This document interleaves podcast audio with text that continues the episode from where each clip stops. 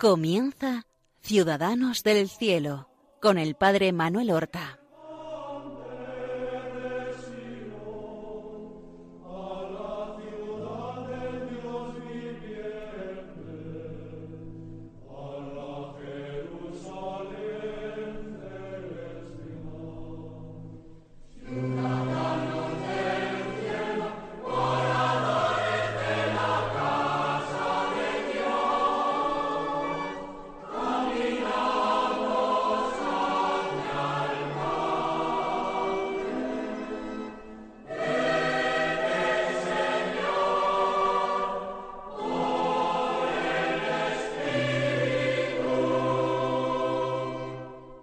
Muy buenos días. Vamos a comenzar una nueva emisión de nuestro programa Ciudadanos del Cielo en las ondas de Radio María. Llevamos ya varios programas hablando de un joven santo, un joven que fue miembro de la Compañía de Jesús, es decir, jesuita, y que vivió entre los siglos XVI, el nació al final del siglo XVI y comienzos del XVII. Se trata de San Juan Berman, uno de los santos jóvenes de la compañía flamenco. Ya hemos hablado en distintos programas, primero de su juventud, infancia, adolescencia, y luego su estudio, primero fuera de la compañía de Jesús, y después el noviciado en la compañía, y finalmente su envío a realizar estudios de filosofía, por muy, muy poco tiempo, apenas días, es enviado a la ciudad de Amberes, pero inmediatamente el padre general de la compañía, que era el padre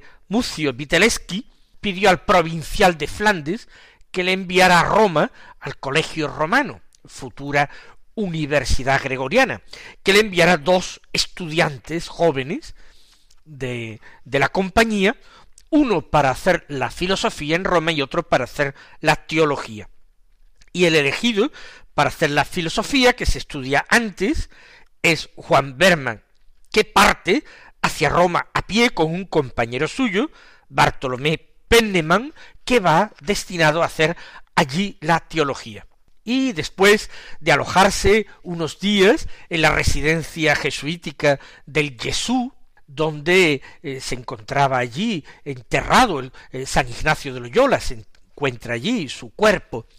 Después de conocer allí y abrazar al Padre General que los recibe en persona, a los pocos días van ya a otra casa de jesuitas en Roma, el llamado Colegio Romano. Van allí el día 2 de enero del año 1600 19. En este año 1619 es el año en que Juan Berman cumplirá en el mes de marzo veinte años. Y ya ha hecho el noviciado, ha hecho sus votos en la compañía y llega a la casa donde también vivió, estudió y murió un santo joven que toma como modelo de imitación Juan Berman. Ese santo era Luis Gonzaga, que eh, todavía eh, era reciente su estancia allí, pero había dejado una estela de admiración y de cariño. Las personas que lo habían tratado no dejaban de hablar de él como un modelo perfecto y acabado de estudiante jesuita. En el colegio romano estudiaban casi dos mil alumnos, de los cuales sólo cien eran jesuitas y vivían allí en el mismo edificio. Y Juan Berman tiene la suerte de que le asignen el mismo cuarto que había ocupado Luis Gonzaga. Normalmente se reservaba, aunque no se lo decían, por supuesto, para evitar la vanidad, se reservaba a estudiantes de los que se esperaba mucho, tanto en virtud como en letras, en estudios. Vivió Juan Berman allí veintitrés meses. No llegó a cumplir los dos años. Es decir, estuvo todo el año 1619 y 1620. con 20 y con 21 años de edad. Y luego lo trasladaron a otro piso de la casa, lo que era normal, porque allí solo se estudiaba los primeros años de filosofía, el juniorado, y luego pasaban a otra comunidad de religiosos veteranos, una comunidad en el piso de abajo. Allí pasó Juan Berman solamente unos ocho meses en el último año de su vida, en 1621. Juan Berman, al llegar, tiene un objetivo claro, que como siempre trata de concretar en pequeños detalles, en pequeños gestos. Su objetivo es alcanzar la santidad. Y los pequeños gestos se reflejan en este pequeño escrito que se conserva de él. Me quitaré el bonete al oír el nombre del bienaventurado Luis. Todos los eh, jóvenes religiosos jesuitas se tocaban la cabeza con un bonete negro como la sotana que vestían y él se hace el propósito de que cada vez que oiga el nombre del bienaventurado Luis, que no es otro que aquel al que nosotros llamamos Luis Gonzaga, él se descubrirá como saludo, como signo de respeto. Él va a ser un modelo de imitación. Escribe en otro lugar, en otro de sus apuntes espirituales. Vivo feliz en mi vocación y siento verdadera ternura por la compañía. La vivía como una madre, como verdaderamente una madre, una familia de acogida. En otro lugar más adelante escribe, seré verdadero hijo de la compañía si soy sincero con mis superiores. Es de nuevo otro buen propósito que él se hace, ser sincero, absolutamente sincero con sus superiores. De esta manera cree que será un buen jesuita. De hecho, San Ignacio, en sus constituciones, alienta esta sinceridad absoluta. No se podrá ejercer bien la autoridad religiosa, ni se podrá practicar virtuosamente la obediencia religiosa si no hay sinceridad. Escribe en otro momento, procuraré no ser una carga para mis superiores, ni molestia para nadie en la compañía. Más bien contribuiré a la alegría de todos. En su sencillez, este propósito es magnífico. Está lleno, en primer lugar, de sentido común y, en segundo lugar, de verdadera, de auténtica caridad. Porque el verdadero amor no son los sentimientos, Ahora se promueve esto continuamente. Tú haz lo que sientas en tu corazón, o saca lo que llevas dentro. Lo que tú decidas en tu corazón, eso es lo bueno. ¿Cuántas veces oímos en nuestro mundo, en nuestra sociedad, esas frases que son verdaderamente expresiones disparatadas? y que desde luego están totalmente en contra del Evangelio.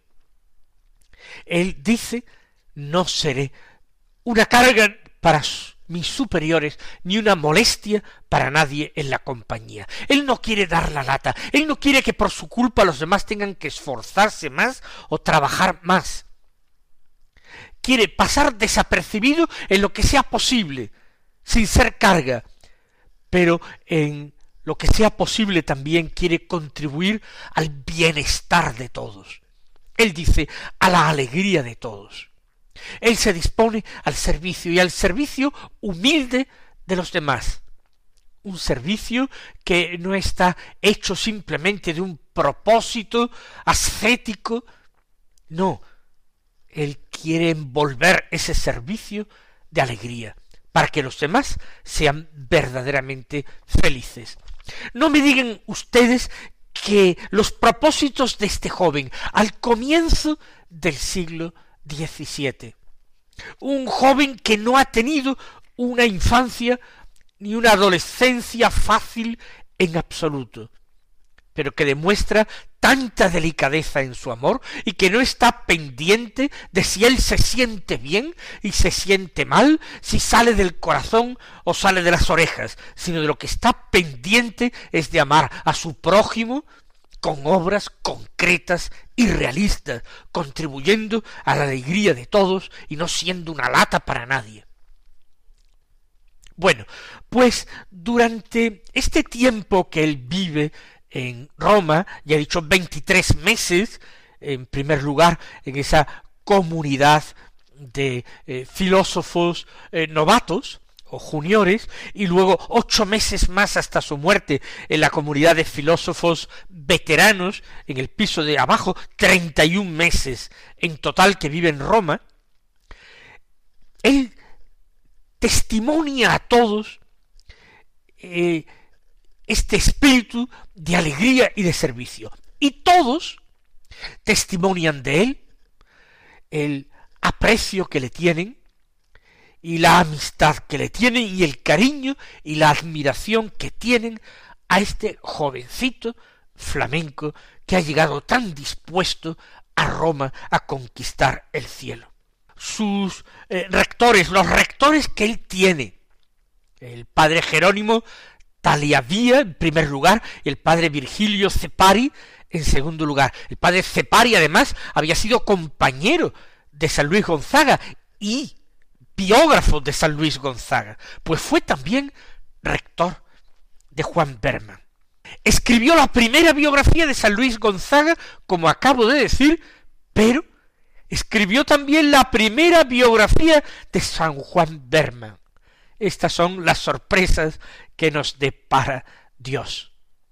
Le admira también uno de sus profesores de filosofía, el padre Francisco Piccolomini, que llegaría a ser más tarde general de la Compañía de Jesús. Le admira uno de sus compañeros, italiano, el padre Juan Pablo Oliva, también llegó a ser general de la Compañía de Jesús. Y todos antes de llegar a estos puestos encumbrados, como estos dos generales de la compañía, uno profesor suyo y otro compañero suyo en las aulas, testimonian su aprecio y su convicción de que Juan Berman era un santo de la cabeza a los pies. Pero él no quiso ser eh, santo entregándose a devociones a tontas y a locas ni a dárselas de espiritual con muchas conversaciones, ni cerrando los ojos, ni poniéndolos en blanco.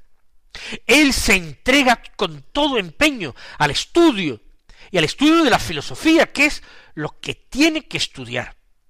Eh, sacó notas extraordinarias en metafísica, en lógica que se estudiaba, en ciencia, en física, y hizo un examen final que era una especie de de examen de bachillerato de los tres primeros años de estudio, y este examen lo hizo con un éxito muy notable el 8 de julio de 1621.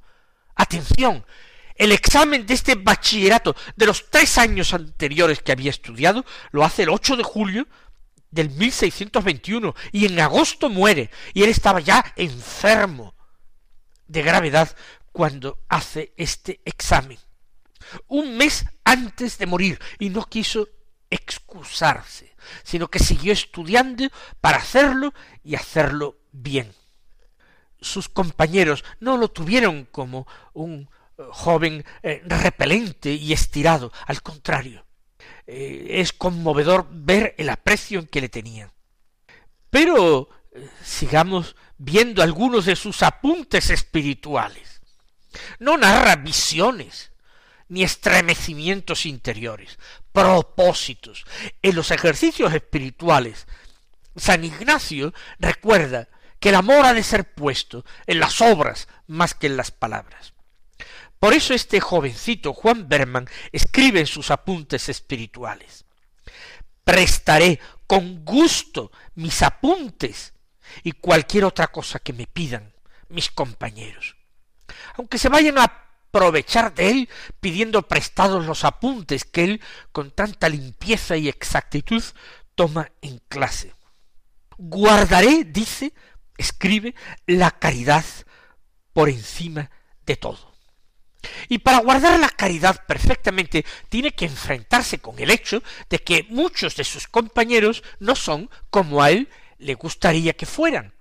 Tampoco aquellos compañeros que había tenido en la casa del canónigo Froimond, tampoco aquellos compañeros habían sido totalmente de su gusto, y había alguno incluso luterano. Pero aquí entre otros jóvenes religiosos, también encuentra algunos que no tienen su mismo espíritu. Pues bien, él llega a hacer una lista con las cualidades y virtudes que ve en todos sus compañeros. En todos se esfuerza a ver algo bueno, algo virtuoso, alguna cualidad, algo digno de imitación, y quiere olvidarse y no pensar en los defectos, en las limitaciones que ve en los demás. Qué sentido común tan grande, qué santidad tan imitable. No podremos imitar a ciertos santos en sus éxtasis, en sus visiones, ni en las palabras interiores que recibían, pero en estos propósitos, ¿acaso nosotros no podemos, con la ayuda de la gracia, proponernos amar a nuestro prójimo, en lo pequeño, en lo detallado, en lo detallado. Fíjense otra cosa que escribe, otro buen propósito.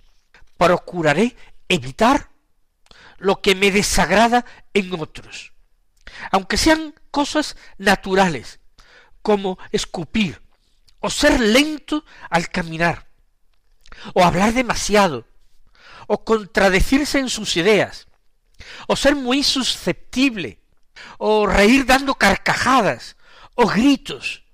Evitaré todo esto, lo que a mí me desagrada.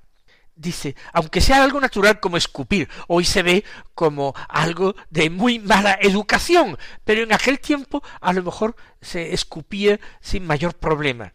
A él parece que le molestaba no era de una familia aristocrática, sino muy humilde, pero le molestaba su espíritu delicado. Ser lento en caminar. Él tampoco va a correr, que es perder la modestia y contradecir las reglas de la compañía, pero un exceso de lentitud también pone los nervios un poco de punta, sobre todo cuando hay que seguir andando detrás de otro o no tratar de adelantarlo por un pasillo. Hablar demasiado también puede ser molesto contradecirse en las propias ideas.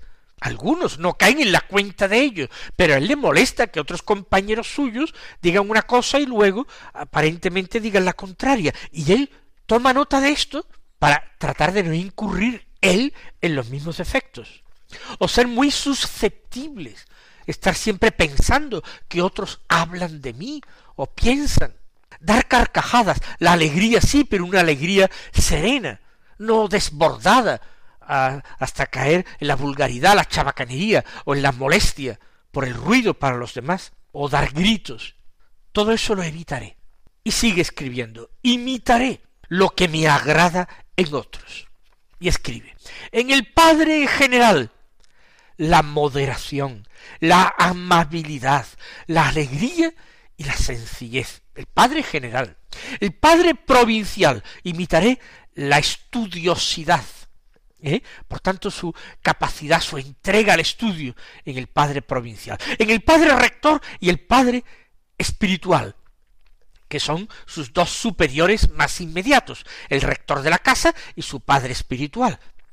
Pues dice, imitarles en que se mantienen con el mismo ánimo, no procuran eh, que se les note mucho cambios de humor, estar un día muy eufóricos y otro muy deprimidos, no, tratar virtuosamente en lo exterior reflejar el mismo ánimo.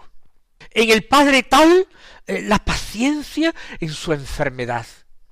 En el Padre cual, que sirve a todos con alegría.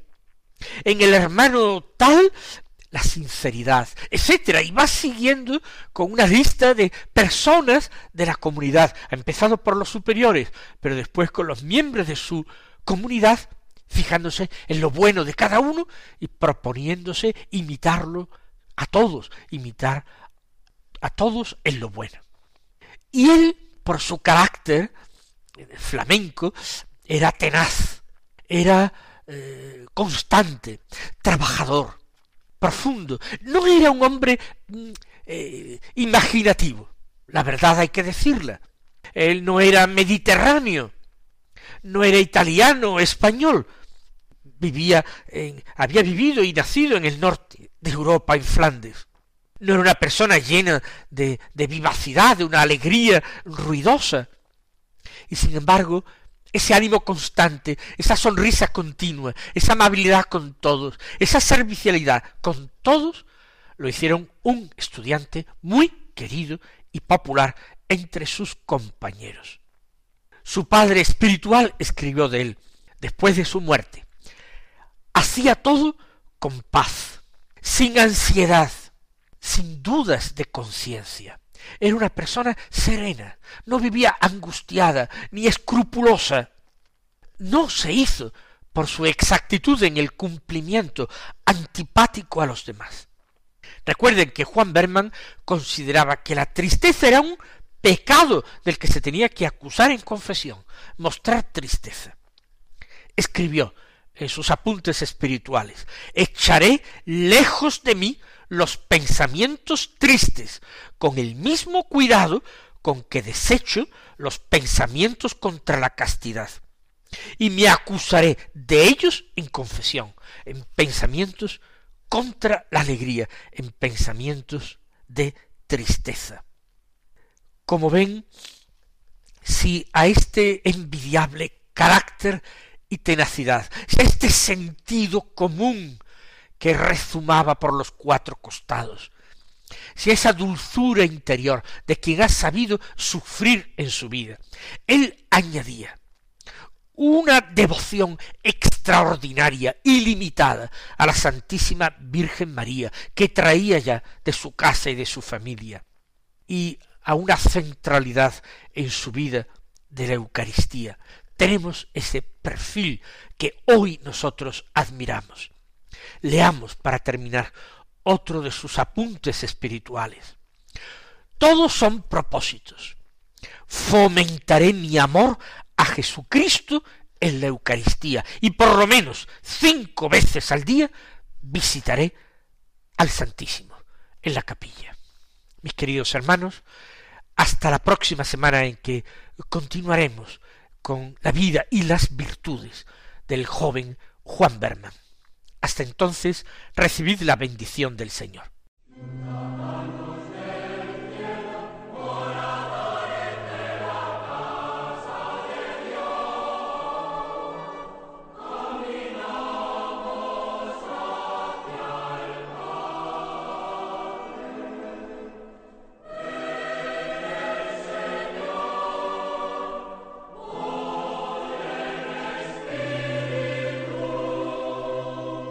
Han escuchado en Radio María Ciudadanos del Cielo con el Padre Manuel Horta.